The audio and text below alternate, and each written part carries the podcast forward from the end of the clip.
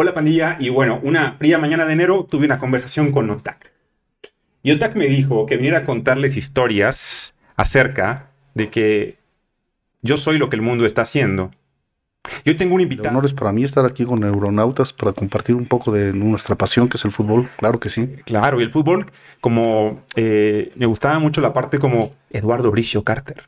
El día de hoy. Eduardo, gracias por estar por acá. Qué honor tenerte en Neuronautas del Doc. No, hombre, al contrario, aquí el honor es para mí estar aquí con Neuronautas para compartir un poco de nuestra pasión que es el fútbol, claro que sí. Claro, y el fútbol, como eh, me gustaba mucho la parte como las reglas del fútbol, o sea, lo, lo que, lo que implica las reglas de fútbol y su paralelismo con la vida misma, porque son aplicables en muchos sentidos eh, a la vida misma. Hay una cosa que me gustó mucho en tu libro, les recomiendo, por cierto, a quienes no tengan el libro eh, de Eduardo, se llama eh, Silbatazo Final.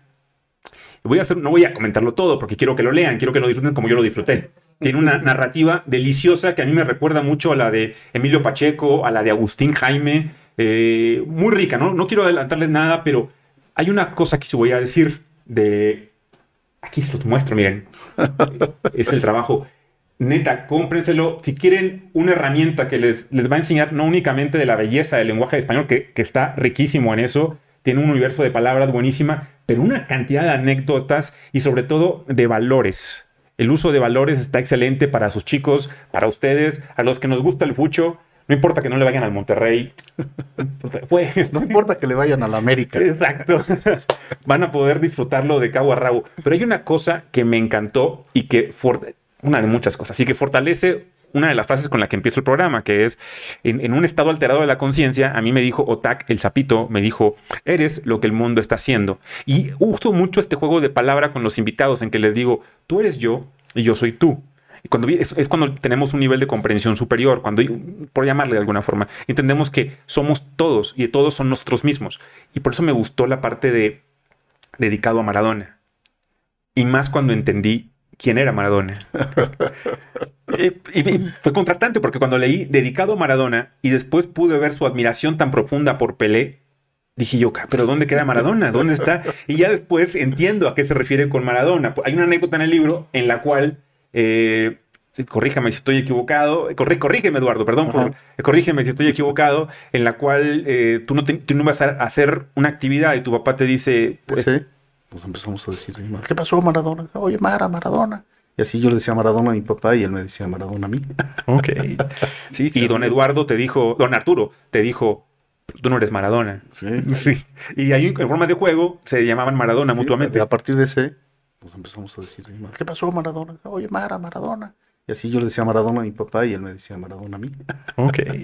Sí, se- obviamente que viene. Tiempo sí. Yo también. Y sí, la hizo chillar bien, ¿no? Fue a dos Copas del Mundo y tiene una serie de récords y de finales. y No, no, no, sí es un... ¿Era inevitable llegar a ser árbitro teniendo la figura de tu padre y de tu hermano y todo esto? O, eh, digo, a mí, a mí me queda claro que no porque yo leí el trabajo y yo puedo ver que no era por eso. Sí, la hizo chillar bien, ¿no? Fue a dos Copas del Mundo y tiene una serie de récords y de finales. y No, no, no, sí es un... ¿Era inevitable llegar a ser árbitro teniendo la figura de tu padre y de tu hermano y todo esto? O, eh, digo, a mí, a mí me queda claro que no porque yo leí el trabajo y yo puedo ver que no era por eso, sino que era por todo en lo que estaban eh, rodeados. Tenían un sentido de justicia desde muy chicos. Y ese sentido de justicia, si además te gusta el deporte, pues lo llevas. Éramos aficionados al arbitraje. ¿no? Mi libro de cabecera era la regla de juego, yo leía la regla eh, antes de dormirme y, y acompañaba a mi papá a todos los partidos, en fin, era una, una hiperaficionado al, al arbitraje. Claro que al fútbol, pero mucho más al arbitraje. ¿no? Íbamos al estadio a ver al árbitro, no íbamos a ver el partido. ¿Qué es primero? O sea, ¿te gradúas primero de veterinario? Eh, antes de dormirme y, y acompañaba a mi papá a todos los partidos, en fin, era una, una hiperaficionado al, al arbitraje veterinario. Y yo quería entrar a un curso de árbitros, pero no podía, por, tuve lesiones en las rodillas y no pude. Y luego, cuando estudias veterinaria es difícil por las prácticas. Ajá. El sábado o domingo pues tienes que ir a prácticas eh, de campo y no puedes, este, es el estudio o, o el arbitraje. Entonces ya que me estabilicé y ya ejercía como médico veterinario fue cuando se abrieron un curso. Eso te voy a contar una infidencia. Era, llegué a inscribirme al curso y llevé mis papeles y todo. Y pues vengo a inscribirme. Y pues ¿cuántos años tiene usted? Te- yo estaba grande para, iniciar en el pues tengo 28 años.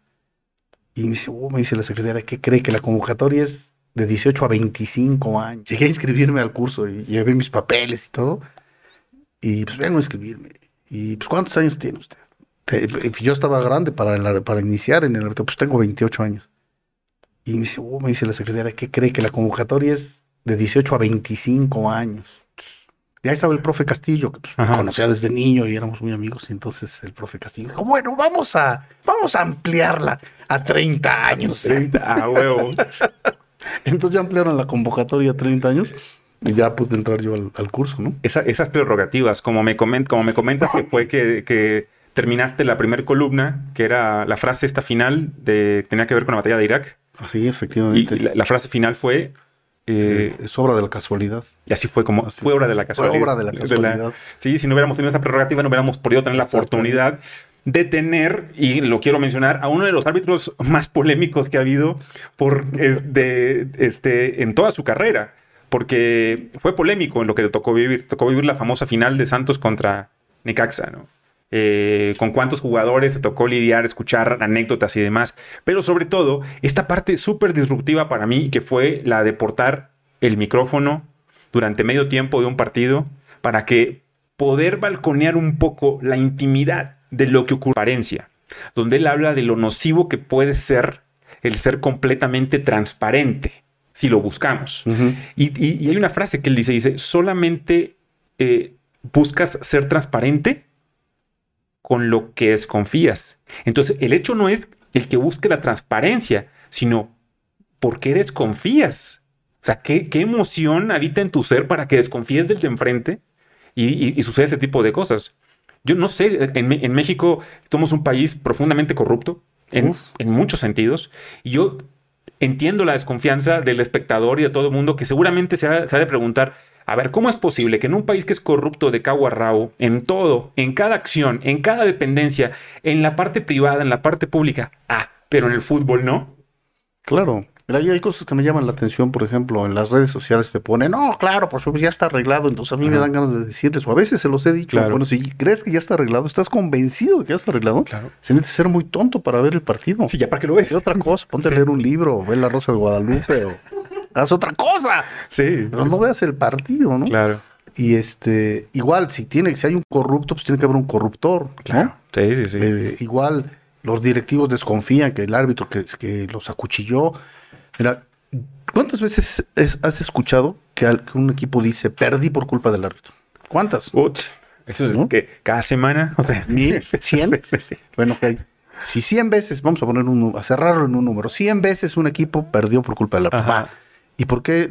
Lo lógico será que 100 veces los, el otro equipo, los adversarios, los que ganaron, dijeran, ganamos gracias al árbitro. Bueno, los 100 no, 50. Bueno, 10, uno. Uno que diga. Claro. No, hoy ganamos gracias al árbitro. Exacto. hoy es la entrevista. No, dimos un partido, los cambios funcionaron aquí y allá. Y son cosas del fútbol. No merecíamos la victoria, pero llegó. Y, pero y el que pierde siempre pierde. Se los conoce muy bien, los conoce muy bien. aparte, el partido dura 90 minutos. Puede ser que haya un error arbitral que haya incidido. Pero bueno, los otros 89 minutos, ¿qué pasó? Claro. ¿Qué ocurrió? ¿Cuántas fallaron frente al arco? Pero es una cuestión de madurez, ¿sabes? Porque, eh, ¿sabes, Eduardo? Porque yo fui parte de ese grupo. Hoy lo confieso, yo fui parte de ese grupo. Es más, voy a confesar una anécdota. Me tocó una ocasión, yo viví la final Monterrey-Toluca yo odié a Chiquimarco como no te imaginas. O sea, con cada molécula de mi ser yo decía, hijo de la chucha que lo parió, cabrón, cómo nos acuchilló. Yo, yo lo sentía, ¿eh? Así de... Obviamente viene la parte de madurez, empiezas a entender, valoras más yo no podía, aunque traigo el jersey del Monterrey y de chico era rayado y eh, no había forma que no fuera a ser rayado por muchas razones que ya, ya les contaré y ya te contaré. Pero eh, hoy en día disfruto cualquier partido. O sea, y de hecho, a veces hasta deseo que pierda Monterrey cuando sé que no traen nada y que prefiero que queden fuera. Ojalá que pierdan para que ya esto se acabe. Pero me tocó, yo odiaba a Chiquimarco. Y una vez en el aeropuerto iba de la Ciudad de México para Monterrey y me paro afuera del Wings, que estaba lleno, estaba atascado el, restaurante. Y están afuera de las pantallas, estaba el partido Monterrey contra Morelia. Entonces yo lo estoy viendo y en ese momento eh, Monterrey gana y estaba pasando a la final, si bien recuerdo. Entonces no estaba acordarme. Y, y, cuando volteo, tengo al lado mío nada más y nada menos que a Chiquimarco. Como te, dio, si, te dio mello. Sí, me dio mello. Y era como si el universo me hubiera dicho, ándale, güey, ¿querías decirle algo? Ahí lo tienes. Y, y como él acaba de llegar, me pregunta cómo van. Y donde me pregunta cómo van, ponen el anuncio del marcador final y le hago así. Le hago, ahí está. Y ve el marcador que era Monterrey 3 a 1, creo que quedó. digo, ahí está. Y dice, ah, ganó, el- ganó el Monterrey. Le digo, y como estaba el escudo del Monterrey, lo estaban poniendo, le digo, a ese escudo le falta una estrella. Así, pero yo jodiendo porque de, de lo de la final. Y se ríe Chiquimarco y me desarmó. O sea, él- yo no sabía que era cristiano. Entonces me hizo un comentario y me dijo, y si Dios quiere, próximamente la va a tener ahí. Ya, ¿cómo, cómo despotricas con alguien que te saca por delante a Dios? Ya nada más le dije, no, está bueno, no pasa nada. Pero viene la parte de madurez. Yo creo que está bien que los adolescentes, adultos jóvenes desconfíen y digan ese tipo de cosas, pero cuando creces, aprendes que cuando un equipo es campeón, es campeón por encima de todo. Y que puede haber incidencias, como bien dices, pero que al final, para poder tener esa parte, tienes que imponerte a todo. No, hombre, y finalmente puede ser que el árbitro se equivoque. Mira, la regla de juego dice, lo dice la regla, yo no lo inventé. Dice eh, que el árbitro es un ser humano y que se puede equivocar. El VAR tra- no trata de, de- trata de abatir los errores, pero no desaparecerlos. Ajá. Entonces creen que, eh, mira, el fútbol es un deporte protagonizado por el error. Los goles, fíjate, la mayoría de los goles caen por el, el error de alguien, no por el acierto del, del anotador. La mayoría, en mi opinión, es un, es un deporte protagonizado por el error. Pero al único que se le exige a perfección es a la- al árbitro. Sí. Es una actividad en que estás auditado los 365 días del año, 7, 24 horas diarias. Y los auditores no son especialistas en el tema. Claro. La mayoría de los auditores, aunque hay auditores que sí, sí se la saben. Sí pero la saben bien. El audita, audita a alguien que no, no sabe, sabrá de fútbol, Ujú. Pero no sabe de arbitraje. Oye, Lalo, es, es muy, es muy tentador la parte de ser juez en la cotidianidad. Para mí es muy fácil porque soy médico, tú también eres médico, eh, y, y los que somos médicos estamos acostumbrados a en el día a día a ser jueces. ¿En qué sentido? Llega el paciente y tú tienes que emitir un veredicto, enfermo o no enfermo, y de qué tiene, de qué tiene enfermedad, y luego aparte del veredicto das la sentencia. O sea, va a tomar antibiótico o antiinflamatorio cada tantas horas, o va a, ser, va a requerir una cirugía, un... ¿Qué pruebas vas a solicitar? Claro, para poder determinar. Confirmar que es culpable, que Exacto. es el- que, fue el mayordomo. Que exactamente, y, y vas a ir sobre ello. Entonces es muy tentador. Eh, me queda claro que no fue difícil para ti ser árbitro si en el día a día eras un juez que diagnosticaba y que estaba siendo formado para diagnosticar y para decir es o no es. Me queda claro. Pero a lo que voy es, mm, los juicios en el día a día, los seres humanos no nos han ayudado para mucho, en otros sentidos. Eh, quiero decir, es muy común que enjuiciemos a alguien por muy poco conocerlo. Lo ideal sería que viviéramos en un mundo en el cual no nos juzgáramos ni por apariencia, ni por color de piel, ni por sexualidad, ni por nada, ¿no? Que fuera, pero ¿cómo hacerle? Yo he encontrado un poquito cómo hacerle para salirme del juez al que me invita a mi carrera en el día a día, pero eh, a ti te lo pregunto, ¿cómo, cómo hacerle para no, no ser ese juez constante en el día a día? Pues no, no es fácil, ¿eh? Fíjate, No. nunca me lo había preguntado así con tanta claridad. ¿sí? Quizá, fíjate, much- muchos quieren, no, no me voy a salir por la tangente, pero decir, muchos creen que, que su, quieren que sus hijos sean futbolistas, ¿no? No sé por qué es una, una cuestión atávica que dicen, ay, digo, oye, como es que es el sueño del papá Sí. que su hijo sea futbolista. Él quería ser futbolista, quiere a través del Entonces, hijo. a, a mí me preguntan, oye, ¿no quieres que tus hijos sean futbolistas? No, aunque les gusta el fútbol y Sí. juegan, mis hijas juegan muy bien fútbol. Y digo, no, digo, que sean árbitros, no, menos. Sí. O sea, yo me conformo Claro. con que sean buenos, buenas personas. Sí, felices. Con que ¿no? pasen por la vida sin lastimar a su prójimo, Claro. con eso me conformo. Pues esa ha sido mi, filosofía de vida con mis hijos. Entonces no me había pla- planteado eh, todo esto que estás, eh, este análisis tan inteligente que estás haciendo de que nos la pasamos juzgando a todo el mundo desde cómo te vistes, Claro. si te va bien la corbata, cómo te pelas o cómo te peinas o cómo hablas, hasta cosas más profundas. ¿no? Entonces yo nunca había llegado a ese grado de, de- Análisis. de, de análisis, análisis tan filosófico, pero sí, simplemente, pues, siendo a un nivel un poco más superficial, pues que seas una buena persona, ¿no? Que no la Sí, siendo una buena persona, vas que a evitar. tus sueños y pues ahí se acabó, ¿no? Sí, Con eso ya estás del otro, yo pienso que ya estás del otro lado. sí. Yo creo que en este proceso de profesionalización del arbitraje, eh, siguiendo con lo mismo que me acabas de mencionar, yo sí veo un futuro cercano en el cual a lo mejor un chico, digo, ustedes lo fueron, me queda claro que ustedes sí de chicos, les- la idea les, les, les seducía de voy a pitar una- un partido, voy a, voy a poder ser el juez central. No sé si esa idea era más fuerte que la de voy a jugarlo. Era más, más poderosa la idea de voy a ser el juez. Pues de, de, niños, pues voy a jugar, pero ya después, siendo realistas, pues ya voy a pitar, ¿no? Así como cada vez ha habido directores técnicos más jóvenes, porque son de academia, y ya no sorprende que haya directores técnicos de 25, 30 años de edad dirigiendo y que nunca fueron futbolistas. Estamos también por ver una nueva generación de árbitros en la cual sea árbitros de muy jóvenes que no, no jugaron, que decidieron y decidieron ser desde, desde el principio árbitros en su carrera. Yo creo que sí, pero yo pienso que estamos ante una, un paradigma que se está rompiendo, que es la, cuestión esta de la tecnología, ¿no? Mm, la tecnología cada vez, cada vez va, a entrar más y más. A lo mejor ya no se le va a necesitar un árbitro. O sea, un, o un árbitro sí que tenga una gran condición física, ni, un, ni una personalidad, ni un manejo de partido y un conocimiento profundo de la regla. A lo mejor ya no se va a necesitar. Pero linieros. Pues linieros menos. Menos, eso sí. Ya. Ahí puedes poner un robot que nomás ande circulando y, con un láser sabiendo si es fuera de lugar o no. no. Sí. Entonces, igual, mira, cuando en otros deportes, Aquí no se hace porque no, no existe la banda ancha. Entonces, por eso afuera está estacionado un camioncito donde hay gente capacitada para eso. Y, oye, pues, manda la imagen y ya le dicen al árbitro, ven a verla, pero a lo mejor pronto va a haber uno que estén los super, super sabios del arbitraje, en, como están en Nueva York, los, de la, los del béisbol o, los del fútbol americano, y ahí a ver esa jugada fue, a ver si sí, sí es penal por esto y esto y esto, no, no es penal por esto y esto, si era offside, no, o sea, todos desde ahí van a controlar los partidos y, van a, y van a decirlo, ¿no? Entonces, no creo que, yo pienso que esa época dorada del sueño en que tenías que tener una condición física de saber cuándo administrarte, saber eh, a qué jugada correr, cuándo a qué momento sacar la tarjeta, en qué momento hacer hablar al silbato, porque no es lo mismo pitar una falta chiquita que pitar un penalti con el silbato o una expulsión. Desde que vas, cuando das una patada de expulsión, desde que pitas, el jugador tiene que sentir, me va a expulsar. O sea, no puedes pedir Híjole, qué bonito, ¿no? Que se siente el rigor. Dar un silbatazo de te vas. el silbatazo ya te gritó, estás expulsado desde que pitas. Entonces, todo eso yo creo que ya, toda esa cosa romántica que todos sentimos, los que tenemos en la sangre el, gen arbitral, yo creo que se va a ir diluyendo con la tecnología de que, ingresó a nuestro querido deporte. Y ya es otro deporte, de hecho. Ya nadie, ya no ya puedes festejar un gol y te lo matan.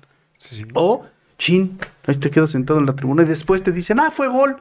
Entonces yo ya no entiendo cómo vas a poder sentir esa emoción de... En, mi libro platico un, abrazo que se dieron en, en Vélez en Vélez, un padre y un hijo. Cayó el gol de Vélez y se abrazaron. Entonces yo también cuando, cuando llevaba a mi hijo a ver jugar los Pumas, cayó un gol de Pumas, ya no era yo árbitro y nos abrazábamos. Entonces ese abrazo, un gol de Verón en que eh, nos habían eliminado ya el Puebla aquí y en el último minuto, paz, metió el gol este Verón. luego se le ganó la final a, a, a Pachuca y fuimos campeones. Tú eres, Puma, ¿verdad? Puma Puma, Puma, Puma, Sí, mi corazón azul y mi piel dorada. Y ah, entonces ese abrazo que nos dimos mi, mi, hijo con el gol de Verón, entonces yo no, ya no puedo poder ser porque a lo mejor ponle, lo anularon y luego, vamos a suponer ahora con la nueva técnica, el, árbitro levanta y chin, y luego ya la ve y luego ya dicen, sí fue gol, le ya no. Le la sangre al fútbol con Ya no. Sí. Entonces todo ese cambio, pues las nuevas generaciones que, que van a crecer con esa nueva tecnología, pues Fíjate que me pasa algo muy parecido en la parte médica. Eh, cada vez entra más aparatología, tú bien lo sabes, en, nuestra carrera, para diagnóstico. En la clínica que trabajo simplemente tenemos como de perdido 10 aparatos para diagnosticar diferentes cosas. Desde metales en el cabello, eh, un estudio epigenético, eh, la parte de la sangre, la parte, incluso los campos electromagnéticos para ver cómo estás. O sea, tenemos para checar todo eso. Y yo he sido muy reacio a utilizarla. Y el otro día me preguntaba una enfermera muy querida, Raquelito, me preguntaba, oiga, doc, ¿por qué no le gusta usar este aparato y está usted? Le dije, Raquel, es que si ya vamos a confiar en eso, entonces, ¿qué hago yo aquí? Claro. ¿Cuál es mi labor acá entonces? Pero me acaba de, acabo de caer en cuenta algo muy profundo con el arbitraje y en cuanto a lo que tiene que ver la actitud del ser humano. El árbitro, y lo menciona en cierta forma por acá en silbatazo final, el árbitro ha sido un cosificado por el sistema desde el inicio de los tiempos del fútbol, creo que hasta que llegó el bar. ¿A qué me refiero con cosificado? Era como si no fuera, los futbolistas eran 11 contra 11, 11 seres humanos eh, de diferentes eh, colores, nacionalidades, orígenes y demás, con sentimientos que meten un gol y se desgañitan y tú puedes ver que es un ser humano que siente porque se lo dedica a su esposa o a su hijo y hace, pero el árbitro, el árbitro era cosificado, era como si no fuera un ser humano. Era como si fuera un utensilio más, como un banderín, o como si fuera una raya pintada, o una, una portería. Este, era una cosa, a, eso me refiero con cosificado. Era, era una cosa. Y a partir de, como seres, de que como seres humanos cosificamos a este ser humano sin darle el lugar que, que merece, a partir de ahí, eso abrió la puerta, obviamente, para que suceda lo de hoy, que estamos cambiándolo por la parte robótica, electrónica, virtual. Sí. Sí, sí, sí. Pero es un llamado muy profundo para el ser humano, porque así como tú cosificaste a este ser humano y lo transformaste hasta quitarle el trabajo para dárselo a un robot, ojo, es el futuro que le espera a todos los demás. Sí, así es. Porque a todos los demás, yo lo veo en la carrera médica, se me cosifica en el momento en el que, si, el, paciente no distingue que el que está ahí es un médico, que es un ser humano, que tiene necesidades, que también eh, siente, piensa y demás, discierne, está de acuerdo, todo, todo, y empieza a decir, cree que el diagnóstico lo das con base a en la tomografía. La tomografía. No, esa mucho más. Tú no eres un número. Los números solamente son poesía metabólica, por así llamarle. Pero lo tuyo es lo que realmente importa. Pero ese es el futuro que nos espera a todos si no dejamos de cosificarnos y empezamos a entendernos más como seres humanos que es la parte que es complicada. Yo no sé a dónde va a dar el fútbol con todo esto. Muchos lo veían como un avance, lo del bar. Yo sigo viéndolo como un retroceso porque le quitan las tripas, le quitan la sangre. ¿Cómo es posible que metas el gol, festejes y luego, espérate, no fue? Y luego, a mí me parece que es peor. Te dicen que no fue y luego te dicen que sí fue, porque ya te quitaron toda la. Sí. Porque siquiera cuando te dicen, este, bueno, sí, crees que fue gol, ahí sí explotaste. Y luego ya te enojas cuando te dicen no fue, pero bueno, pero ya desfogaste toda tu, dopamina y toda tu adrenalina. Pero que te digan, no fue, y de repente te digan, ah, no, sabes que, que sí fue. Ese, eso es, para mí ya es, el, es, es la muerte de la emoción en el fútbol. Muy parecido a lo que pasa con, por ejemplo, yo hay estudios de diagnóstico que prefiero no utilizar porque tienen un alto porcentaje de falso negativo. Por ejemplo, el antígeno prostático específico, en los que tenemos más de 40 años, pues ya nos toca. ¿Qué puedo decir? Eh, tiene un 50% de falsos positivos. Quiere decir que si sale elevado, tiene 50% de chances de que sea cáncer de próstata y 50% de que no. ¿Y si te sale bajo? Exacto. No. ¿Estás bien? Si te sale bajo, estás bien. Sí, ah, no, también tiene 50% de ¿Ah, que esté equivocado. Oh, que la canción. Y el otro es la mastografía en mujeres, que es un estudio que aparte de que es muy lastimoso. Muy doloroso. Muy doloroso. Pues el de eh, la próstata, que no es el antígeno, también tiene también, Sí, también. bueno, a menos de que pues, le guiñes el ojo al colega y lo veas con filosofía, lo disfrutes, entonces, pues bueno, a lo mejor encuentra el punto G y, vamos a encontrar ahí una hermana este, padrísimo en el Le pides una segunda opinión antes de salir.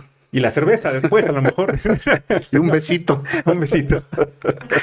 Sí, este, pero fíjate que yo, ese y la tomografía y la mastografía en mujer, la mastografía tiene 50% de falsos positivos y de falsos negativos. Entonces, es lo mismo que en el fútbol. Al, imagínate, la paciente le dices, tengo altas sospechas de que lo que tengas es un cáncer de mama.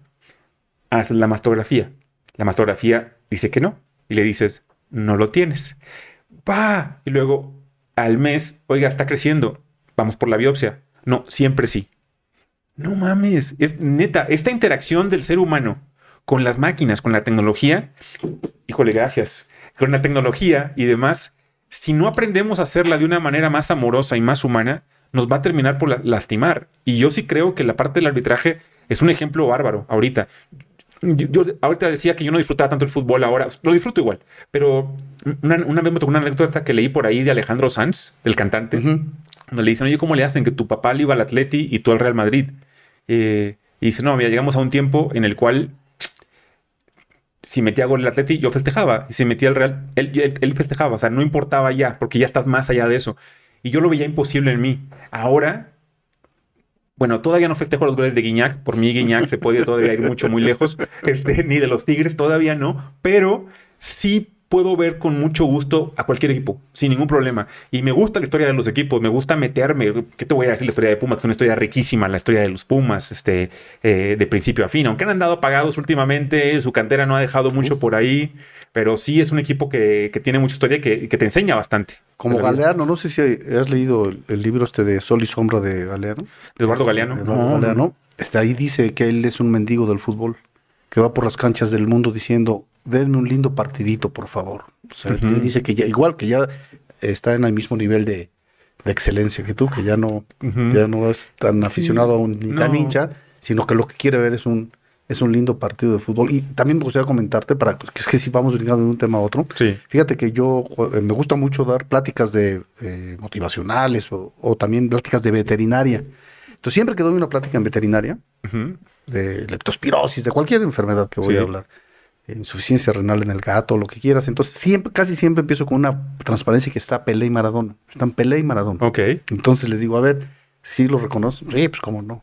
Ahora ya me quiero, se me hace que me tengo que actualizar y voy a poner a, Cristiano y a Messi, porque ya los chavos, algunos ya no los reconocen. Sí. Entonces les digo, a ver, ¿saben quiénes son estos cuatro? Bueno, este, Brasil, aunque son, son insustituibles ellos. Brasil, aunque juegue con 11, y uno traiga la camiseta 10, no está sustituyendo a Pelé. Es insustituible. Igual pasa con Maradona en, el, el, albiceleste.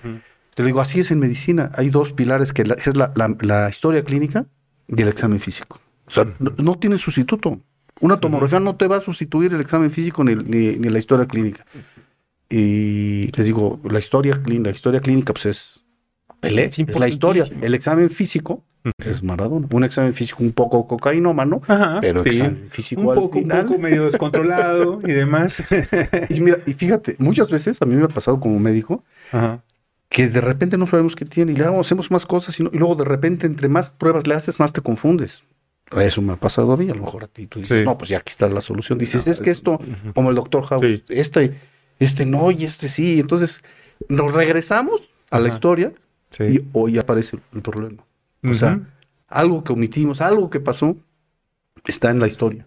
El diagnóstico está en la historia. Entonces, no sé qué tanto tenga que ver esto con lo que estamos hablando del claro. pero eran cosas que me que durante la plática no, sí, claro, porque quería, es la parte humana. quería comentar. No, y es que es la parte humana y es por eso que para quienes gusten seguir en redes eh, a, Eduardo, a Lalo Bricio Carter, eh, por ahí la gente de producción nos pone las redes para que lo puedan seguir porque da cursos motivacionales cursos de arbitraje.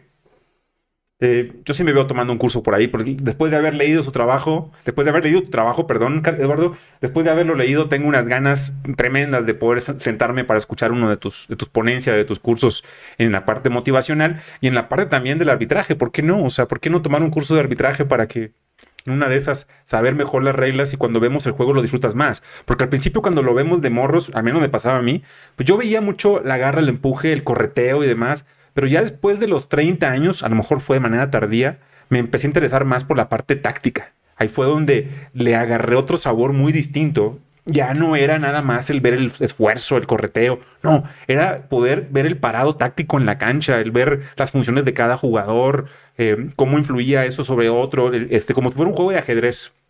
Lo disfrutas diferente. Claro. Sí. Entonces, conocer también lo que es el trabajo del arbitraje, tomar un curso, uno de motivación con ustedes, nos tiene una herramienta bárbara para, el día a día. Un, problema que tenemos, al que nos estamos enfrentando también es a los cambios en la regla. No tienes una idea de los cambios que ha habido en la regla. en, mi opinión, la han destrozado. Porque la regla te marcaba alineamientos generales nada más y no, te, no era casuística. Y ahora ya, ya no. Ya cada, cada vez eh, yo le digo que se está volviendo la regla, la regla fuchilanga de Burundanga, porque si Fuchilanga le da a Burundanga, sí es falta. Si Burundanga le pega a Bernabé, no es falta. si le pegó a Bernabé y a Burundanga, o sea, es un, es un, galimatías. Y antes había un reglamento, un, lineamiento general que te hacía con dos o tres cosas que tú supieras básicas, podías eh, resolver muchas, muchas de las situaciones arbitrales. Y ahora ya no, ahora eh, para mí han destrozado las reglas. Según ellos la iban a hacer más, eh, más comprensible, más simple, más sencilla. Y en mi opinión la han hecho que no la entienden ni los árbitros. Híjole, me encantaría, pagaría por ver una, un café eh, entre Eduardo y Arturo Bricio hablando de, de reglas. No me imagino cómo, hasta dónde llegaría. O sea, es la polémica todo lo que da, ¿no? Con, cuando tienes la, oportunidad de convivir con, con tu hermano. Sí, fíjate que mi hermano, aunque mm, sea difícil de entender, no es tan reglamentarista. O sea, él, él era más, este, como más talentoso, ¿no? Ajá. No, y no era, me- me- no era tan reglamentarista. Pero con mi papá, Ajá. con mi papá sí, sí nos echábamos unas, este, decíamos que filosofaba. Mi papá filosofaba sobre la regla de juego. Pues Ajá. Entonces te daba unos, unos uh, enfoques de, de muy, de- en mi opinión, de muy alto nivel, eh, desde el punto de vista reglamentario, ¿no? De muy, muy, muy alto nivel. Sí, sí, imposible, ¿no? Me gustó mucho la anécdota que viene en el libro de, del volado.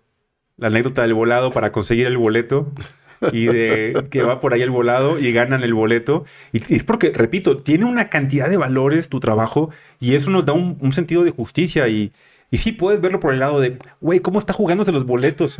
No, espérame, es un alma libre que la verdad creía en él. O sea, en- creo que en, un- en un momento tu papá pensó que iba a perder. O sea, él completamente creía en su suerte, ¿no? Decía, "No, ahorita ganamos el boleto. Era la final del mundial, y para poner un poco en contexto a la Sí, gente sí, no sí. se quede con, con- Claro. que pues de qué están hablando. Están Claro. hablando un chiste particular. Un chiste, ¿no? chiste local. Un chiste local. eh, era la final del mundial y mi hermano y yo teníamos boleto y mi papá no. Ajá. Entonces no encontrábamos otro boleto y otro señor también que estaba en la misma situación, le faltaba un boleto. Pues mi papá le dijo, pues vamos a echarnos un volado por, por el boleto. Y- Me falta uno de arriba. no sé, sí. Y sí, éramos de la periquera, ¿no? Ujú. Éramos hasta arriba, hasta arriba, ¿no? No éramos de los de abajo, hasta apostaban Sí. mucho dinero. Y ganó, ganó el volado mi papá. Y ya nos fuimos los tres corriendo a ver el, el Brasil. Yo le iba a Brasil, mi hermano le iba a Italia. Arturo traía su banderita de, de Italia y yo la de Brasil. Sí. En el, en el Azteca. En el Azteca, a ver, pelea ahí, ganaron 4-1 a los, Wow, no, a los tiene precio. italianos. Sí, no, fue una maravilla ver. ¿Cómo no, cómo no convertirse Pelé en tu, en, en tu cuasi Dios, ¿no? Sí, ¿no? Sí, era, era verlo jugar un monstruo. A mí no me tocó, obviamente, más que en videos, pero son muy poquitos comparado con lo que pudieron ver los que lo vieron en la cancha, lo que- los que vieron en todo su esplendor. Y en el Estadio Azteca, ahí me tocó la final América Monterrey, que no iba a ir, ahora yo no iba a ir, pero un amigo que conocí en un retiro se pone a insistirme, vamos, y él porque estaba convencido que iba a ganar América. Y yo también, de hecho, dije, ¿para qué voy si va a ganar el América? Y estaba jodi, jodi, me dice, te tengo boleto, güey. Pues vamos, y nos tocó hasta arriba, en la parte más alta, y que, me, que nos quitan los asientos los de la porra del América. Yo traté de quejarme, entregué a mi jersey de rayados y más me mandaron a la goma. Hablé a la policía, les dije, güey, me quitaron el asiento, cabrón. No me hicieron caso. Total, que llegó a los penales. Gana Monterrey y la verdad yo no pude aguantarme. Yo, yo me fui a donde estaban los morros y fue así como que, pues me ganaste el asiento, pero nos llevamos la copa. Ese, esta no me la podían quitar. Me recordó mucho lo que hiciste con el partido que pitaste en Cancún. De que por ahí, hablando de otra anécdota, está plagado de anécdotas. ¿eh? Les va a encantar a los que les gusta el fútbol la, la obra de Lalo. Este, la, la anécdota de Cancún, de cuando juega la sub-20 de México contra Noruega Ajá. y que eh, estaban inconformes con una, con una marcación que hiciste y un jugador de Noruega te dice, ¿eres de México? Y le contestas tú, sí. Sí.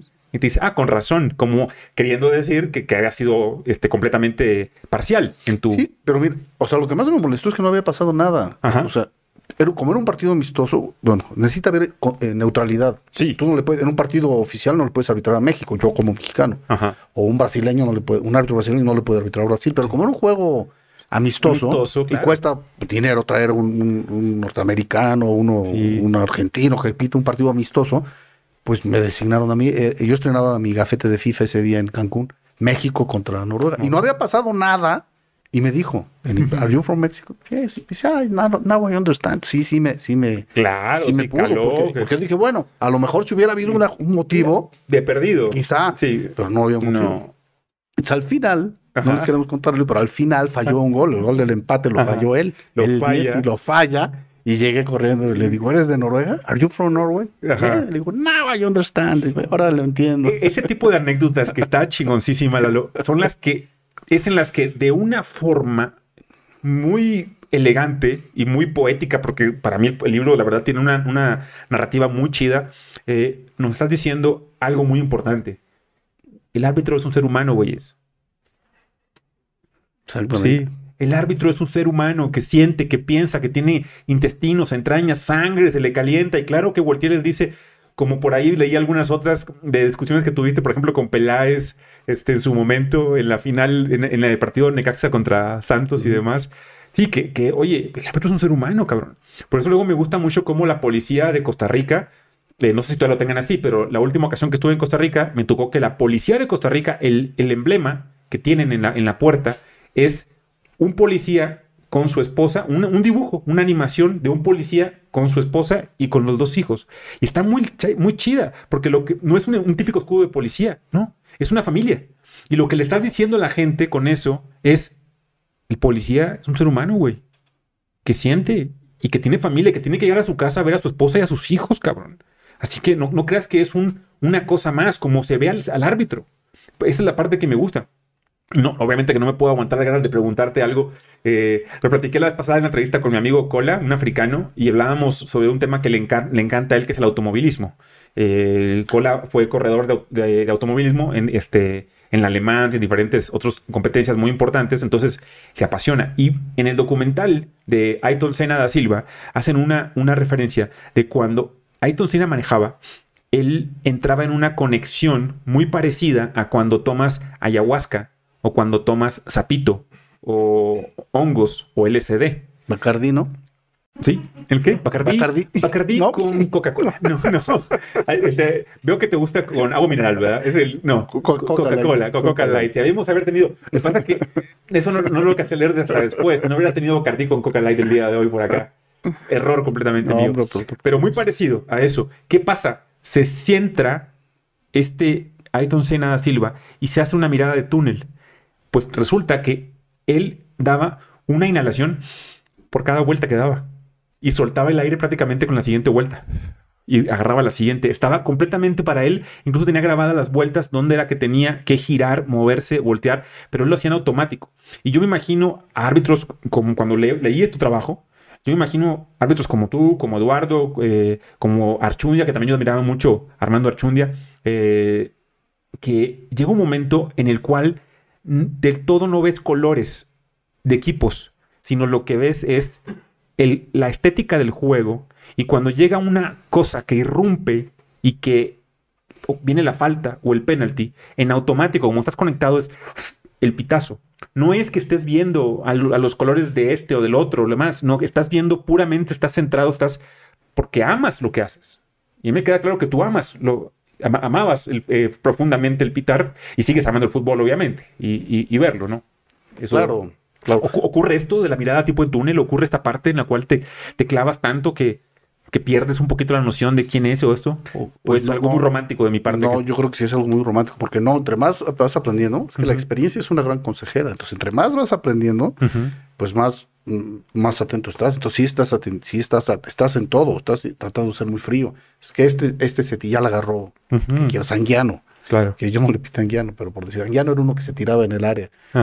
Fue campeón goleador, le decía el actor Anguiano, este, Ángel Fernández, y creo que eh, Albrecht, que acaba de fallecer, fue campeón goleador con los penales que tiraba, con los clavados de Albrecht, de, Anguiano. Pero bueno, ya sabes que un jugador se tira en el área. Entonces dices, ya agarró el que se tira, ya lo tiene el que se tira. Acércate, acércate, atento, atento. Entró al área, triplica tu contestación. Eso, sí. Triplícale, triplícale. Es que yo soy un romántico suicida. Sí, no, o sea, todo, tienes que estar este, eh, muy, muy, muy atento a todo lo que... Sí, porque estás lidiando con 22 personalidades muy distintas. Y las vas conociendo aparte. No es lo mismo cuando tú debutas en el año 92 con, en, el, en la bombonera entre los Diablos Rojos del Toluca y la pandilla del Cerro de la Silla, que es tu primer partido ¿verdad? Eh, no es lo mismo, seguramente, tu óptica del juego ahí que cuando ya llevabas 20, 30 partidos pitados. Claro. Y habías aprendido a conocer a los demás jugadores, sabías la psicología de cada cual, quién es el que se va a caer, quién es el cabrón que todo el tiempo está queriendo gobernar el arbitraje, tipo Guiñac. Que, ¿qué, pasa con gente como Guiñac que intimida a los árbitros? ¿Por qué se dejan intimidar por...? No sé. Y si quieres ahorita te platico lo de Guiñac, eh, para no salirnos del tema de la, de, la, de la visión de túnel y que Claro, claro, claro que, que por ejemplo, no, te aprendes a no pitar luego, luego. O sea, no, ah, o sea, espérate, a ver qué pasa. A lo mejor puedes aplicar la ley de la ventaja y ya pitaste y ya te molaste. Entonces, a lo mejor ocurre algo en que dices, no, no fue. O sea, como que en la forma en que cayó o la forma en que, en que no reclama nada. Parece que le hicieron la falta, pero él ni siquiera, ni a Melón le supo. no sé, empie- empie- empiezas a, a ver otras cosas, otras cosas, otras cosas que te nutren. Y Hay que estar ahí. porque yo tenía una señal con mis asistentes de, de- nos hacíamos así. O sea, eh, no sé, si- en un Ok, tiro así está. nos hacíamos. Entonces eso quería decir, mira, es una curva. El, el árbitro está arriba, curva, el, el eje de las Y y de las X. Sí. Ajá. El árbitro está arriba y el partido tiene que estar por arriba del partido. Pero llega un momento en que te caes, el árbitro se cae, porque ya está cansado. Ah, ok. Y psí- psíquicamente y, y psicológicamente y físicamente. Y el partido crece. Entonces ahí se cruzan. Tú estás arriba del- del- de la línea Claro. y te caes y el partido sube. Entonces eso, eso que queda ahí, Ajá. eso yo le llamaba la ventana de Lalo Bricio. Esa es la ventana Lalo Bricio. Ok. ¿Por qué se llama así? Porque yo lo inventé. Claro, pues uno tiene que empe- empe- empezar a, no- a nombrar sus propias. Entonces, bueno, te voy a decir, un poco basado en, las, en la cuestión inmunológica de las vacunas y todo, más o menos de ahí lo saqué, pero lo apliqué en el fútbol. Ajá. Entonces, cuando el, el partido, tú puedes entrar en la ventana de Lauro Bricio al minuto 10 o al minuto 50, pero normalmente ocurre al minuto 80. Al minuto 80, o el tiempo de, el mal llamado tiempo de compensación, ocurren las grandes tragedias del fútbol porque es- entraste a la ventana. Sí. Estás en la ventana, el partido te creció, no te diste cuenta y tú te caíste. Entonces, si yo me doy cuenta que estamos cayendo en la ventana, Bricio, les voy a hacer así. Ok. Ok, entonces de repente, por ejemplo, había un partido en que no, no hablaba yo previo al partido de la ventana Bricio, pero ya había salido con alguno de ellos. Y en un tiro de esquina, de repente, el liniero me hacía así. Y era como un capanazo así. ¡clan! Claro. Sí, sí, es cierto. Con el otro. Exacto. Este, o sea, sí, entonces ya todos Sí, nos hacíamos así todos y decíamos atentos porque yo no me había dado cuenta que, me- que el partido estaba creciendo, que yo me estaba cayendo o nos, estaba- nos estábamos cayendo y no había quien te lo dijera. Entonces era muy padre esa retroalimentación. Entonces no podíamos ir como cena, no, sino No, tienes no, que. o sea, ¿sabes qué? Uso. Eh, hay un lesionado. A ver, vamos a repasar. No tenemos las diademas ahora que se comunican. Claro. Pero a ver, ¿quién está amonestado? Este, lo que lo atienden. A ver, está amonestado del Monterrey de estos, estos ocho. Y del América nada más uno. ¿sí? Eh, en el medio tiempo, ¿sabes qué? Nada más tenemos amonestado a, a Funes Mori. Y entonces, este, de repente, ya lo sacaron. Ya, pues, ya no tenemos, ya estamos limpios. Sí. Porque tienes que saber quién ya está amonestado y quién no. Porque puede ser que a lo mejor se te tira en el área, pero si se te tira de la quebrada, sí lo amonestas, pero a lo mejor está medio dudosa y ya está amonestado, pues espérate, a lo mejor puede ser un poquito más flexible, ¿no? Tienes que saber qué jugador está amonestado. O sea, mira, yo aprendí con el paso de, lo- de los años que la- la- si me preguntan, a ver, ¿cuál es la principal virtud que debe tener un árbitro? Yo diría la concentración. La concentración. Si estás concentrado, es muy probable que llegues a ser un buen árbitro. Yo tenía problemas de concentración. Yo nunca tuve una... No teníamos psicólogo, para empezar. Nunca. Que era un error. No, en- en- ahora sí nos. Ahora tienen psicólogos y todo. Ok.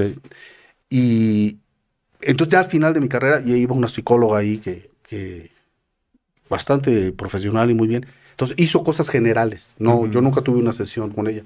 En los reactivos esos que contestas, detectó que algunos teníamos falta de concentración.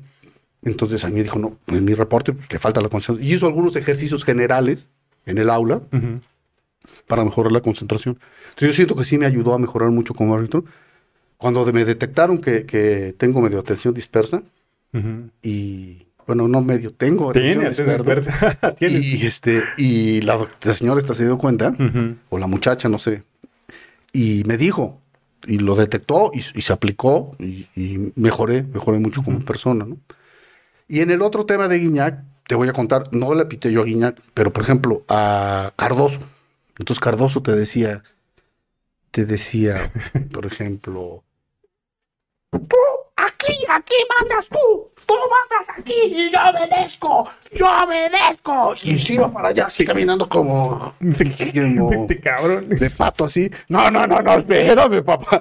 Si yo mando, pero todos creen que me estás regañando. Claro, el lenguaje corporal que está viendo la, de Ajá. afuera, no el O sea, público. no, di- no quiero decir que esto pase con Guiñac. Ajá. No, di- no quiero decir que esto pase con Sí. Guiñac. Pero eso pasaba con Cardoso. Sí, puede ser, tienes razón. Puede Entonces, sí. no, hombre, ¿cómo te puso de...?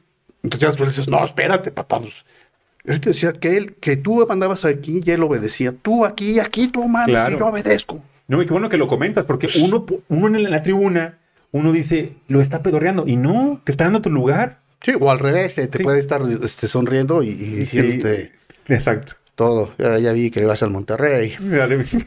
Nadie es perfecto. ya, ya no pues, tanto. ya- Ahora igual, era, mira, ahora ya parece que no les puede decir nada a los jugadores. En aquel tiempo era el que se aguantaba y se llevaba, era padre, porque pum, pum, pum, pum. Ajá. Y te podías decir y te podías, este, Sí. Sí, es lo que vi que comentas por ahí en tus anécdotas, de cómo Salías- había unos que se prestaban a eso. Y jamás me hubiera imaginado que tuvieras una buena relación con alguien como Isaac Terrazas, que uno tiene esta impresión por afuera luego de que era un jugador, pues, leñero y. Leñero y ñero y. Pues sí, y sí, demás. eso- Y, pues sí, un poquito, pero. Tuvo algunas ñeradas, pero era, Ajá. era buen bicho, fue muy buen bicho. Sí, también no me sorprende la de Beto García Aspe, que es un tipo que tiene pinta de que sería chido para echarse unos bacardís, como dices. Claro. Es alguien con quien compartir. Capi Beltrán, muy, muy, una persona culta, inteligente. Ajá. este, que él me tocó verlo en consulta de cámara hiperbárica. En algún momento eh, fui el jefe de una clínica hiperbárica en Tlalpan y veíamos a los jugadores de Pumas porque la cámara hiperbárica era de una de las, de, de las hijas de, de este, ¿cómo se llama? De Memo Vázquez padre. Y, y me toca en alguna ocasión una anécdota que llega Memo Vázquez Jr., eh, a- a- llevó al Capi Beltrán eh, y al portero Bernal, eh, los lleva a que vayan a, a tomar cámara hiperbárica y nos regaló jerseys de Pumas a todos. Entonces viene conmigo Memo Vázquez Jr. y me dice, Doc, no te pregunté si ibas a Pumas, pero este, ¿a, a- a quién le vas? Me deja el jersey. Y lo agarro, le digo, le voy al equipo con el cual fuiste campeón de Copa en el 92, ganándole a Cobras de Ciudad Juárez con dos goles tuyos. Y se cabrón el rayado, no te da pena. Le digo, sí, no, ya la superé, ya la superé. Pero sí, el fútbol te deja anécdotas muy bonitas y me tocó ver a mucha gente de Pumas ahí en su momento que usábamos la cámara hiperbárica para tratar lesiones musculares y demás. No sé si me permitas tantito, Elalo, hacer un pequeño mención de un patrocinador que tenemos, que Claro, es Can- adelante. Caniva. Caniva es una empresa de CBD, no sé si esté familiarizado con el CBD. Sí, lo estoy. El CBD es, una, es un componente del cáñamo que la gente se confunde, piensan que es mota, no es mota, es cáñamo, no tiene THC, o sea, no van a tripear, no van a ponerse a ver cosas, nada más tiene la parte clínica, o sea, les ayuda para desinflamar eh, músculos, tendones, les ayuda para reducir los niveles de ansiedad, ha demostrado que también tiene mucho efecto contra el cáncer, en fin, si entran en la página de Caniva, que está por aquí en la pantalla, que es canivacbd.com, van a poder en la página ver los diferentes productos y las enfermedades. Y ya iré subiendo eh, cápsulas en las cuales les explico todos los beneficios del CBD. Incluso el CBD se usa también en niños y en mascotas. Cada vez es más común que se utilice, por eso lo conoces, obviamente, porque cada vez se usa más en perros y gatitos para crisis convulsivas, para animalitos que tienen problemas de ansiedad, por los cohetes, por el mundo en el que vivimos, por el encierro. Antes veían a sus dueños una vez al día, un ratito, ahora por la- el encierro los tienen que chutarse al pobre dueño todo el día, Sí. entre otras cosas. Pero bueno, los invito a que vean la página de Caniva y que consuman CBD. eh, les- va a ayudar muchísimo con cuestiones como ansiedad, depresión, insomnio, dolores musculares y demás. Gracias, pandilla. Pues sí, un poquito la mención para, para bien. nuestro... Fíjate, yo estuve mal, yo estoy mal de las rodillas. Yo pienso que a la larga irremediablemente voy a necesitar una prótesis, pero ya un doctor ya me quería poner una prótesis. Es que me empezó a doler, que no tienes una idea. Y con el CBD, mm, Sí, el CBD es buenísimo, buenísimo para eso. Yo me encargo de hacerte llegar algo de nuestra patrocinador, Lalo, por ahí para que sigas trabajando con la rodilla y, y- y podamos evitar la cirugía, porque como dices, digo, cuando es inevitable, pues bueno, ¿qué le haces? pues sí. Pero si se puede trabajar esa parte, qué mejor, qué mejor que sacarla adelante. eh, de- y bueno, el desgaste que tuvo. ¿Cuánto tiempo estuviste arbitrando? ¿Cuánto tiempo fue que... Pues yo arbitré- en total yo arbitré 17 años. De que tomé el curso, a me retiré 17 años. Dos años de curso y en cinco eh, empecé de tercera. Pero esos cinco, uno estuve fuera porque me lastimé la rodilla. Claro. Fue, sí fue, fue muy rápido, cuatro, en cuatro años. No cualquiera llega en cuatro años a la... al- Obviamente me ayudó la, este, mi nombre de Bricio, ¿no? Pero también eh, te ayuda y te perjudica. ¿no? Te Sí, es un arma te- de dos es un arma filos. de dos filos. Porque hay unas expectativas creadas muy fuertes, ¿no? Así de es. Es que, mira, ese fue un problema en mi vida este, fuerte, porque cuando mi hermano era una lumbrera en la escuela, sacaba puros 10, y yo pues era un desmadre. Y entonces como que llegaba sexto de primero y me dijo, ah, este, tu hermano se sacó la excelencia, a ver si tenemos otro, Ajá. otro igual. Y entonces como mi forma de, de, reaccionar con el niño, pues era decirle, ah, sí, tú crees que yo voy a ser, tú vas a ver. Entonces, mi forma de ser era forma de gritarle a todos, yo no soy Arturo, yo soy Eduardo. Ajá. ¿sí? Entonces, un poco me recru ya yo pensé que era prueba superada, pero cuando entré al arbitraje, otra vez se recrudeció. Entonces, mi forma de arbitrar, al principio, sobre todo, era, era una forma de, de decirle a todos, yo no soy Arturo. A ver, no, yo no soy Arturo. Están esperando que yo no soy Arturo. Claro. Y fíjate que a mí me costó un poco mucho trabajo, como que yo era un personaje cuando yo arbitraba. Me, me costó pero, trabajo ser lo que, plasmar lo que yo soy como persona en la cancha. Y entonces cuando lo logré, ya cuando fui maduro, empecé a lograr eh, ser como yo soy. Claro. Ponerte, decirte algo inteligente, decirte algo ameno, decirte algo serio, Sí. decirte algo, eh, ser, echarle pa'lante de valor. Pero yo creía que era, que era como una actuación aparte. Y ya cuando pude, me pude integrar, pude integrar mi persona como, como árbitro, pues fue muy, fue muy satisfactorio y, y lo logré muy Es bien. hermoso, ¿no? Y, y me, me queda claro que seguramente tuviste el momento en el cual ya eras tú completamente en la cancha, ya estaba tu sello ahí, Claro. al 100%. Una de las canciones que más me gusta y que más me representa, yo siento, yo siento, de Joaquín Sabina es la de, eh, creo que se llama Contigo, este, en la cual dice yo no quiero y que, que, que él dice que no quiere todo lo que todo el mundo no quiero espera. juntar para mañana. Exactamente. Y hay una parte que me recordó porque tú eres un ser disruptivo. Es- eso, eso me queda claro. Digo, ponerte el micrófono, la forma de arbitrar y una parte que dice, yo no quiero cortarme la coleta, ¿no? Mudarme de planeta, mudarme brindar a tu salud. Yo soy sabinero, pero a morir. ¿eh? Sí, Sabinero, completamente. Tengo una foto con Sabina. Un día por, Wow. por X me, me tuve el, el gusto de, de retratarme con el maestro Sabina. El maestro de Úbeda. sí, todo un poeta, un- el rey de la prosa y la, y la poesía, porque Sí. la forma en que, que exponía las ideas, y, y esa, esa canción especial la amo, o sea, esa y este, la otra en la que dice, bueno, son, son varias, digo, tiene toda la discografía de él y está, está hermosa, pero esa, esa siempre siento que me representa y, y la- me recordó mucho cuando leí esto a tu persona, porque es, es muy disruptivo en tu forma de ser, la forma en que les contestabas, pero a la, par, a la par que eres disruptivo, muy educado. O sea, yo enriquecí mi léxico con lo que leí por acá. Hay muchas frases que se me quedan. Una de ellas es, este, que se me hace muy graciosa, es "Y se montó en pantera.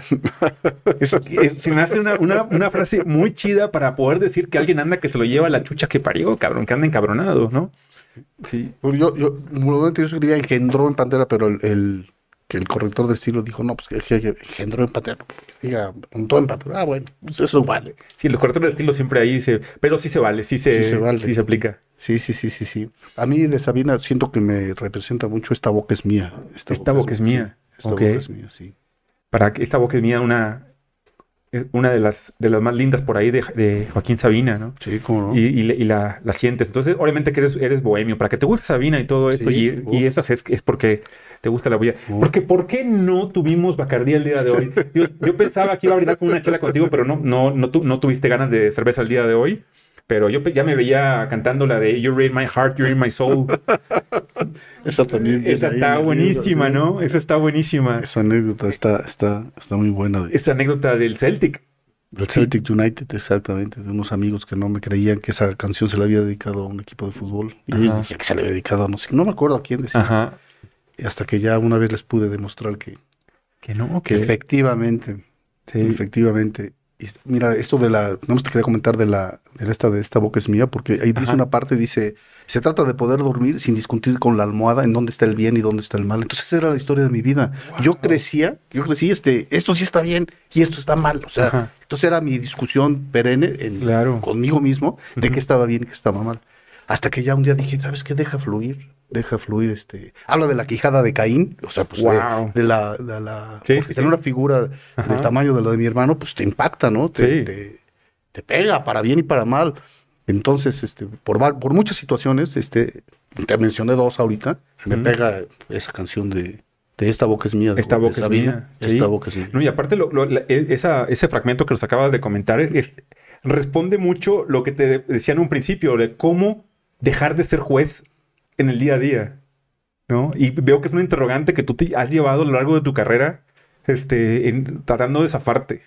Y, eso habla de alguien sumamente disruptivo, obviamente. Y eso, esos, esos son los personajes que a mí personalmente me llaman la atención. No, no la parte que es igual, los que somos, los que son planos. Como lo describiría Kerouac, me gusta aquellos que truenan en el cielo y brillan de manera escandalosa. Este, esos, esos son los que me llaman la atención. No, los, los demás que son tibios o están en esa parte, no que sea malo cada quien, pero, pero me, me- me atrae más el ser humano que, que se atreve, que es desfachatado, que dice, órale, va, para adelante, lo que haya que hacer.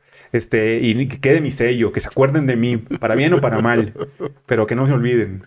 Sí. Así es. Pues voy a escucharla, ¿eh? Después de ¿No hoy, créanmelo. esta boca es mía? Sí, pero voy Ah. a con más ganas ahora Ah, este, no, a, sí. a escucharla de una, forma- una forma más analítica, más profunda para...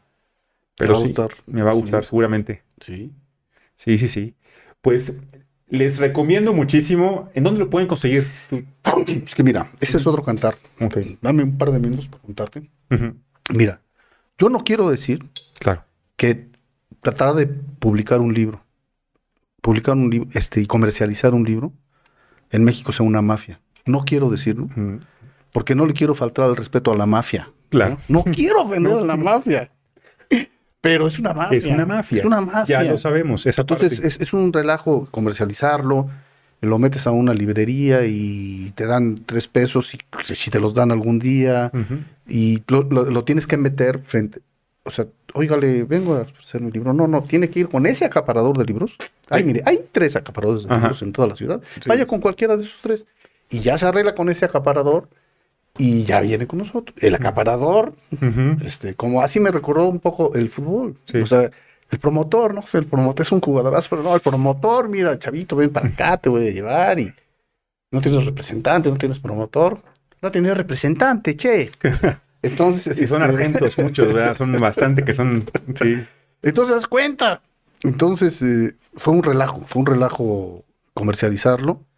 Y pues yo ya lo, más bien lo vendo yo en, en Ok. mis presentaciones o en la clínica, en la- ahí en las redes. En la clínica, en las redes de Lalo, ahí, si Ahí. lo buscan, les va a poder dar el dato de cómo conseguirlo, porque se lo recomiendo muchísimo. La verdad, creo que es un es una obra que van a disfrutar neta de cabo a rabo. Es un librazazo.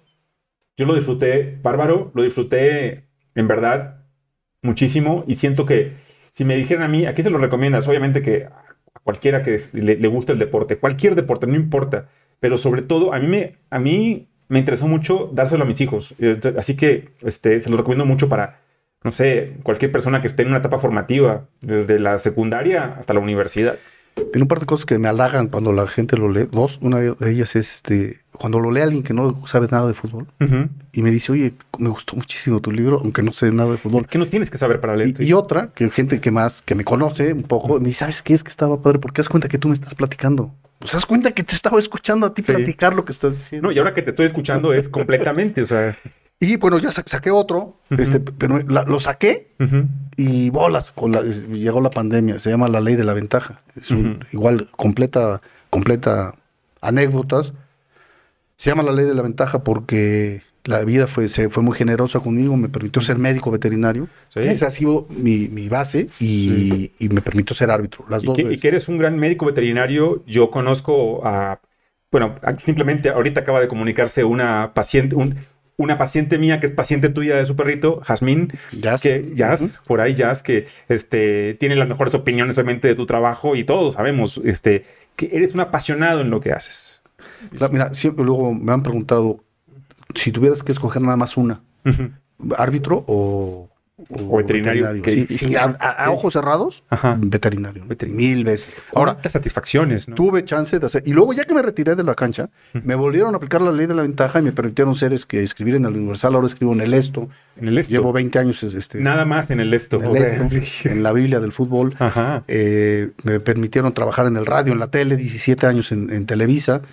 Entonces, pues fue muy completo. Por eso se llama La Ley de la Ventaja. Ese libro es un libro un poco. eh, tiene igual a muchas anécdotas, de anécdotas Sí. pero es, muy, es un poquito más revelador, un poco más audaz. Y te voy a dar pues- una primicia. Esto que te voy a platicar no lo he dicho nunca públicamente. Voy a escribir un tercer libro eh, de mi experiencia en los medios. Anécdotas en los medios, ¿no? No, estoy que se me cuecen las habas por ¿Eh? leerlo por ahí. Todavía no lo empiezo. Ya decidí que lo voy a escribir, pero no he decidido cuándo. Mira, te voy a decir cómo escribí. Uh, em- empecé a hacer una lista de anécdotas. Ah, bueno, iba- yo, yo iba a Cancún a un congreso de veterinaria. O a Playa del Carmen, mejor dicho, y me iba leyendo, había sido mi cumpleaños, iba leyendo eh, Dios es redondo de Villoro. Ok. El libro ese de Wow. Dios, Sí, Dios es Juan redondo Villoro. de Juan. Villoro, fue, me lo fui leyendo. Entonces Ajá. me inspiró ese libro y cuando llegué al aeropuerto le mandé un mensaje de texto a mi mujer. ¿Sabes qué?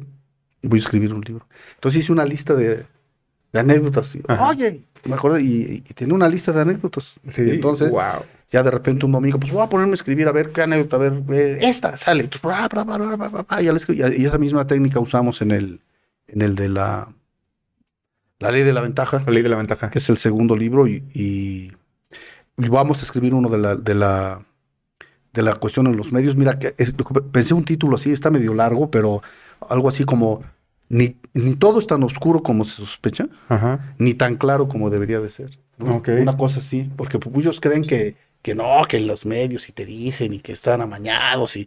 Entonces no, no es tan oscuro como piensan. Pero tampoco es tan claro como debería de ser desde mi punto Sí. de vista, ¿no?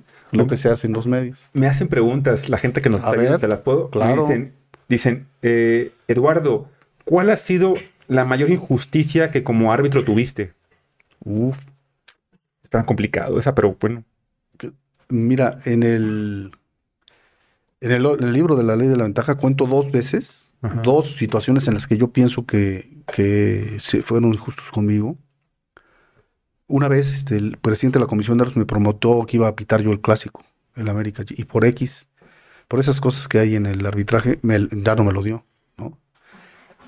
Y al árbitro que se le dieron, que se lo dieron, se le armó un follón, ¿no? Entonces, pues yo en mi yo no podía, eh, no, no desde la óptica del rencor, pero sí, pues en el, no me regocijó que le haya ido mal, pero como dije, es una cosa karmática, ¿no? Sí, O sea, así es el karma. se les pudrió. Ujú. Y, y igual, igual una final, yo pienso que, que había una final que, yo pité tres finales, pero creo que había una que, que me merecía.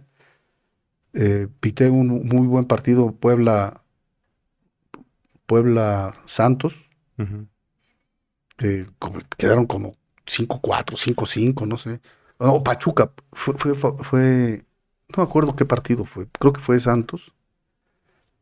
Santos Puebla. Ok.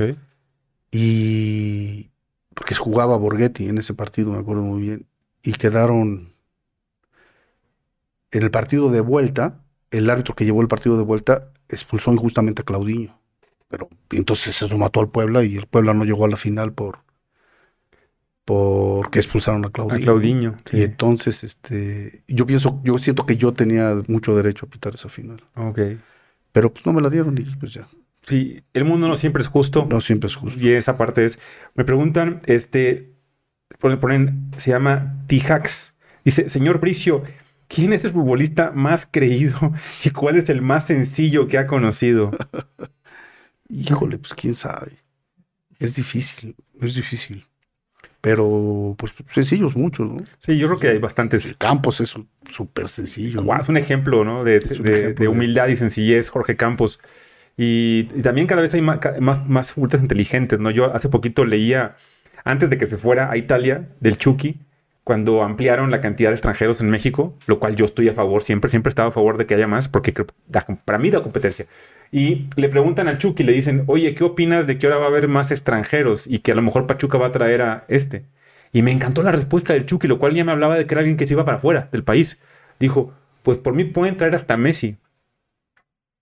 Tiene que ganarme a mí. Y pues yo voy a tener que prepararme más. Claro. Así que, y eso habla de una madurez ya, ya mental, ya de saber, güey, yo, no dependo de los demás, sino de lo que yo haga. Y eso es, pero cada vez hay más inteligentes.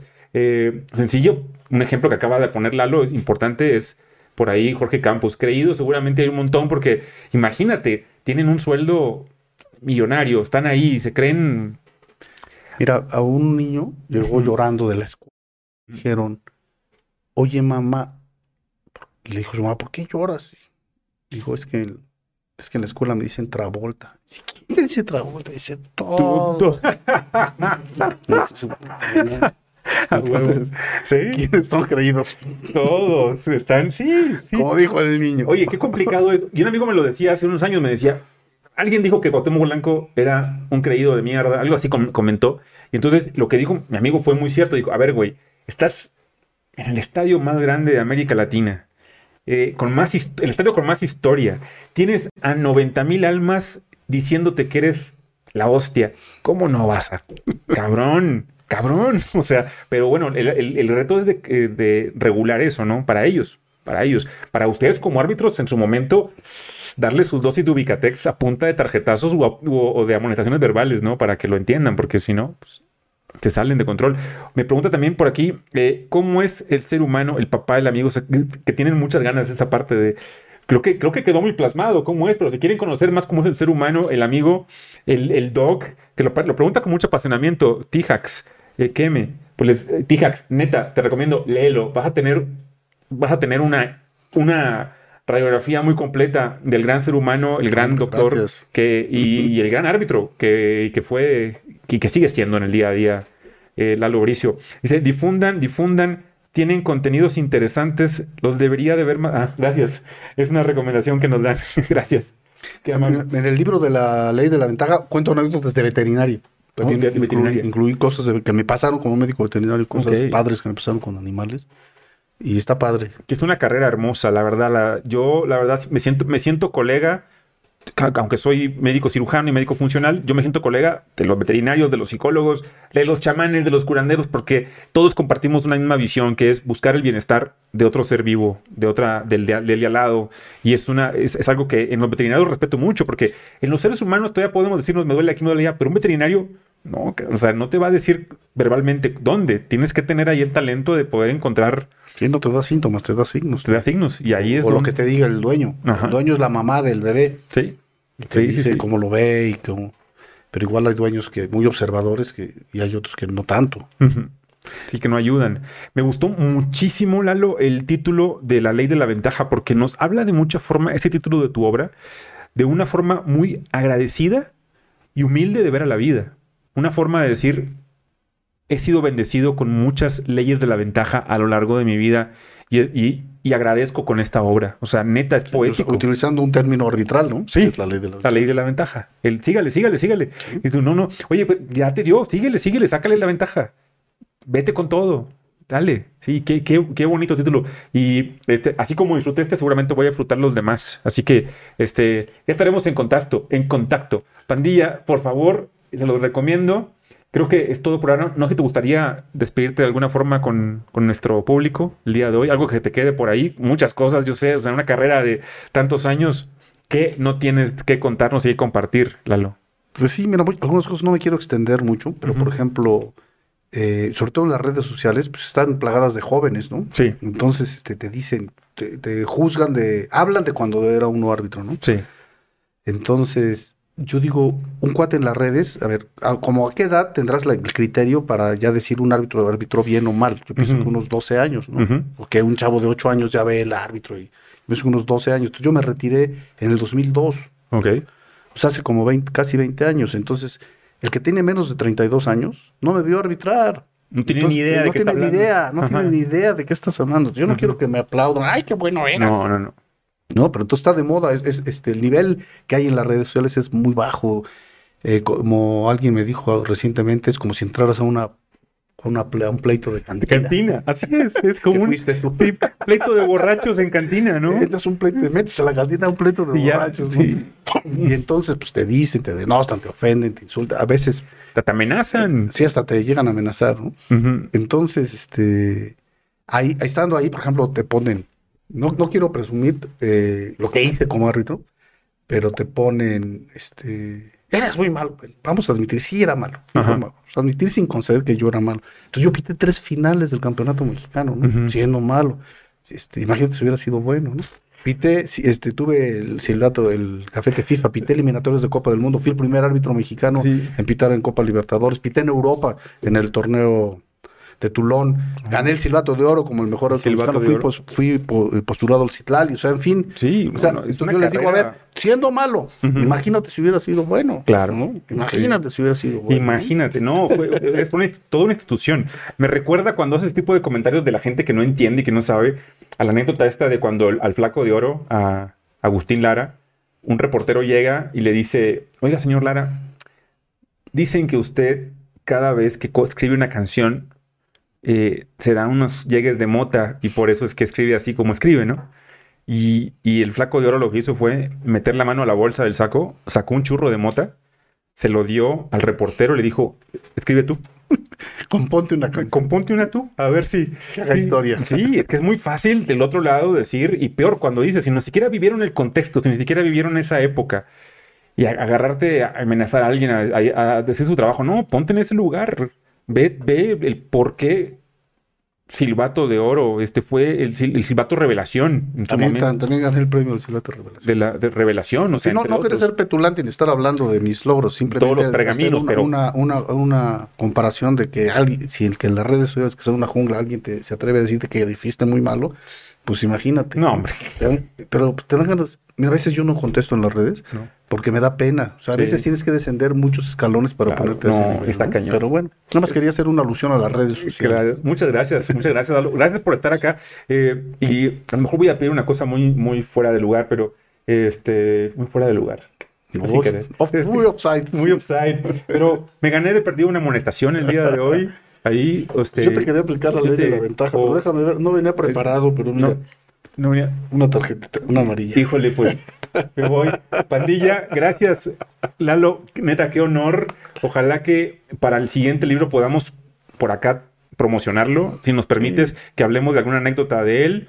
De los otros dos, sin, no, no te quiero comprometer, No, pero no, a lo yo te, mejor- te- te hago llegar la ley de la ventaja, Y- la, la brevedad. Y yo creo que el otro va a llevar un par de años. Sí, no, no, lo que llegue ya, ya veremos y hablaremos más adelante del siguiente. Pero por lo pronto, Neuronautas y el Doc hoy se vistió de manteles largos porque tuvimos la presencia de gran árbitro y mejor ser humano, mejor veterinario, Lalo Bricio. Gracias por haber estado acá.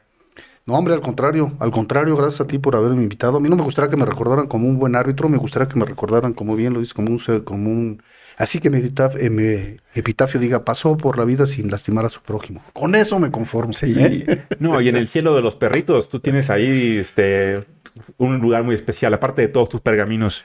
Mira, ya que estamos en la, en la cosa de las, de las confesiones, de las infidencias, te, te voy a platicar una de las cosas que más, Ajá. más tristes que hay como veterinarios, este, dormir un perrito, ¿no? Aplicarle la eutanasia. Entonces yo pienso que la eutanasia es un acto de amor. Sí. ¿sí? Sin ser tan, tan religioso, este, soy algo, pero no mucho. Pero siempre que he tenido que dormir un perro, siempre rezo. Siempre Claro. rezo. De repente ya me voy a dormir y digo, ay, hoy, un gato, ¿no? Y antes de dormirme le echo una rezadita al, al gatito Qué hermoso lo que acabas de... que se fue por allá. Gracias por compartir algo tan bello, ¿eh? porque eso es, eso es hermoso. A mí me ha tocado ver eh, un par de perritos que se les duerme por, porque ya no se podía hacer más y su dolor Es y un el acto de cáncer. amor. Es un acto de amor, un de completamente. Además, me confieso que yo soy completamente pro eutanasia. Yo, yo, yo considero que cuando un ser humano dice que ya no, Yo, yo pienso que también ojalá se pudiera hacer en seres humanos. Parece Sí. que ya se está empezando a hacer y ojalá y se pudiera. sí, Sí. Sí, porque Ojalá. como bien lo describes, es un acto de amor, y es un acto de amor muy profundo. Llevarte aparte, tú que has estado en ese lugar de tener que dormirlos, llevarte la mirada de ese animalito por última ocasión y el vínculo que estableció con, con su amo, con, es algo devastante, pero que eh, pues es, es- es un acto de amor. No puede ser escrito de otra manera más que de esa manera, de esa forma. Así es. Gracias, Lalo. Gracias, gracias. Espero que lo hayan disfrutado el día de hoy, pandilla. Estamos en 620, cámara, pivote y llanta.